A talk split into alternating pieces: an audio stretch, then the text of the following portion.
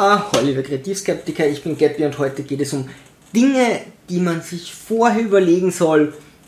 Teil 1 wahrscheinlich kommt da noch was. Und das Ganze fiel mir ein, als ich als Kind äh, auf einen 10-Meter-Turm im Schwimmbad ging und mir dann dachte, das hättest du dir mal vorher überlegen sollen. Der Punkt ist der, du gehst drauf, siehst runter und in dem Moment ist es schwierig, eine freie Entscheidung zu treffen ja, denn der Blick nach unten wird die meisten Leute irgendwie beeinflussen. Ich habe keine Höhenangst. Ich mag das eigentlich da äh, runterzuschauen. Es hat nur eine Stunde gedauert, bis ich das erste Mal gesprungen bin. Ähm, und es war einfach so eine Wahrnehmungssache, dass dort zu stehen, runterzuschauen, einfach nicht der beste Zeitpunkt ist, ähm, sowas äh, zu entscheiden. Ähm, man soll sich das vorher natürlich schlau überlegen. Also wenn man in einer Situation ist und sich denkt, aber jetzt läuft gerade alles falsch, dann schon drauf vertrauen nicht. Das habe ich vorher entschlossen. Okay, da unten ist Beton und kein Wasser, aber springen wir mal. Das meine ich damit nicht, äh, sondern einfach Dinge, wo es äh, eine gewisse Überwindung oder Zurückhaltung braucht, wo man sagt, in der Situation schaffe ich das nicht so ganz mit meiner freien Meinung oder kann mich nicht so ganz neutral entscheiden oder objektiv oder distanziert entscheiden. Hier soll es nicht um Moral gehen. Also ich werde bei gewissen Sachen jetzt keine großartigen moralischen Werte vertreten, sondern einfach nur überlegt euch vorher und ich stelle so ein bisschen da, was ist, oft spielt die Moral dann von selbst rein. Äh, oder sagen wir einfach der Staat, der dann sagt, das machst du besser. Zivilcourage. Zivilcourage ist so ein Punkt, ähm, die äh, nicht so gut funktioniert. Und äh, zum einen kann man ja froh sein, äh, wenn, wenn, wenn die Polizei ausreicht oder wenn der Staat ausreicht, dass das Ganze jetzt nicht so alltäglich ist, dass jeder weiß, oh mein Gott, wenn jemand angegriffen wird, das kommt so oft vor, da bin ich schon konditioniert drauf. Ist ja toll, wenn das nicht so ist. Wenn es so ist, sollte man sich überlegen, was man da tut und zwar vorher, denn was passiert? Zum einen Verantwortungsdiffusion, das heißt, wenn ihr in einer großen Gruppe seid, ist es oft so, dass wenn man das als Gruppe locker erledigen könnte, sich die Verantwortung in der Gruppe dermaßen aufteilt, ähm, dass jeder so wenig Verantwortung hat, dass es keiner macht. Ähm, was man hier ganz leicht tun kann, ist andere Menschen ansprechen, die Polizei rufen, klar zu zeigen, hey, ich mache das. Nur währenddessen das zu entscheiden ist super schwer, weil man ist in einer Stresssituation. Ich habe mal äh, so ein, ein lustiges YouTube-Video über Notruf gemacht, äh, wie schwierig es ist in einer Stresssituation, also es ist sehr übertrieben, aber wie schwierig es ist in einer Stresssituation dann die richtigen Informationen weiterzugeben und sich vielleicht auch nicht selbst zu belasten. Äh, in dem Fall sollte man sich eben äh, überlegen, wie man sich auch selbst schützen kann. Also Klar, es ist toll, wenn derjenige, der Aggressor ist, weiß, dass ich hier mit der Polizei telefoniere, vielleicht streckt es ihm ab, ich will aber nicht selbst das Ziel von dem Ganzen sein. Also äh, das sind einfach Sachen, die man sich vorher überlegen soll, wo man sich das in Ruhe überlegen soll und wenn es dann soweit ist, dann kann man einfach sagen, so und so agiere ich und ich kann es immer noch ändern, sollte also immer noch an die Situation anpassen. Aber wichtig wäre schon, und wenn ihr einfach sagt, okay, helft keinem Menschen, dann könnt ihr nachher auch besser damit leben, ja, weil sonst war man von der Situation überwältigt und redet sich ein, ach, das nächste Mal werde ich sicher und dann tut man es wieder nicht. Ähm, dann trefft einfach die Entscheidung, okay, ich bin ein Arsch und ich helfe keinem, aber sich währenddessen zu entscheiden, halte ich immer für sehr schwierig. Stehlen. Punkt 2. Finde ich eine super Geschichte klauen wir oder klauen wir nicht? Das ist jetzt moralisch sehr fragwürdig, aber Moral steht hier nicht an oberster Stelle. Als ich beim Militär war, hm, gab es jemanden, der war, äh, der hat gearbeitet, wo so 4.000, 5.000 Euro äh, jetzt äh, in der Kasse lagen, wenn man das mit, mit Inflation und so war es circa 4.000, 5.000 Euro und ist mit dem Geld dann abgehauen. Das ist für mich so der maximale Schaden für den minimalsten Gewinn. Denn es war nie die Frage, ob man jetzt weiß, ob er schuld ist, er ist abgehauen und das Geld ist weg. Also damit äh, klagt er sich eh schon an. Damit gibt es ja zu, äh, weil bei dem Militär muss man halt jeden Tag erscheinen. Und ähm, ich weiß nicht, was er sich gedacht hat. Es gibt Menschen, die verdienen 4.000 bis 5.000 Euro im Monat netto. Äh, schlimmerweise aber ansonsten braucht man ein paar Monate und hat das Geld zusammen. Wie lange hat er denn gedacht, wie lange er damit durchkommt oder wie diese Geschichte nur irgendeinem Konglomerat gut ausgehen hätte können? Weiß ich nicht, wie er, wie er damit hätte je gewinnen können. aber ich glaube, er sah das Geld und hat in dem Moment nicht so ganz distanziert überlegt.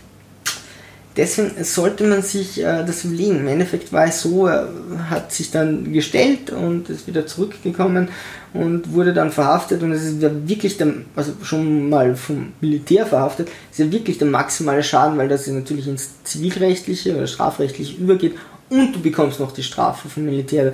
Du hast gleich noch, noch einen draufgesetzt.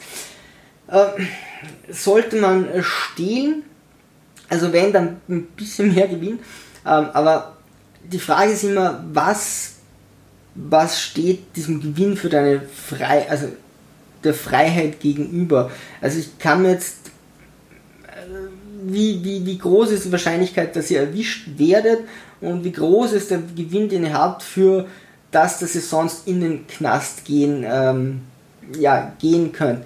Ähm, und was macht ihr mit dem Gewinn? Also gibt es dort, gibt es wirklich etwas, das euch so unglaublich glücklich macht, ähm, dass ihr euch damit, ich sag mal, wenn es Geld ist, kaufen könnt oder wenn es sonst was ist, was euch wirklich so glücklich macht, ähm, dass vielleicht eine Freiheitsstrafe das Risiko wert ist. Also ich kann mir wenig vorstellen auf dieser Welt, was ich mir kaufen könnte in meiner jetzigen Situation, ähm, das mich um so viel glücklicher machen würde. Mir kommen so Dinge wie, ähm, als ich mit meiner Freundin auf 40 Quadratmeter lebte. Das es gibt wesentlich Schlimmeres, aber okay, das wäre schon nett gewesen, das größer zu haben. Aber mit Diebesgut kauft man sich dann auch nicht irgendwas Beständiges. Auch ein Auto ist sehr fragwürdig, ja? Äh, dass man dann anmeldet, wo jemand fragen könnte, hey, wo hast du die 2 Millionen für den, keine Ahnung, Lamborghini her oder 200.000, keine Ahnung. Ähm, also was, was könnte effektiv mit dem machen, was dem Risiko äh, gegenübersteht? Und dann ist man auch bald bei dem Punkt, wenn man jetzt wirklich sagt, okay, dass sich rentiert, macht man einen richtigen, richtigen Coup, äh, dass man vielleicht seine Heimat verlassen muss. Ähm, die Menschen, die man liebt, irgendwo hin, wo man vielleicht mit seiner Hautfarbe schon Außenseite ist, also wo man, wo man schon sieht, du bist woanders her, wo man die Sprache nicht so richtig spricht. Selbst wenn man dort viel Geld hat, was ich in deutschsprachigen Ländern immer toll finde, also jetzt inzwischen die Internetverbindung funktioniert super. Ich habe Netflix, ich habe äh, ne, ich war jetzt im Krankenhaus, okay, das mit der Krankenversicherung, aber Zusatzversicherung, großartig, ja, es wird sich um mich gekümmert. Ähm, es gibt so viele Sachen, äh, die, die ich einfach äh, liebe an meinem Leben und äh, selbst wenn ich jetzt Millionen hätte, irgendwo in, keine Ahnung, Kuba oder so, wüsste ich jetzt nicht, also glaube ich nicht, dass mir dort äh, besser gehen würde mit mehr Geld, ähm, auch wenn ich hier regelmäßig arbeiten gehen muss. Ähm, also solche Sachen würde ich da einfach gegenüberstellen und dann entscheiden, und wenn es nur ein verdammter Lolli ist, soll ich wirklich je stehlen oder nicht?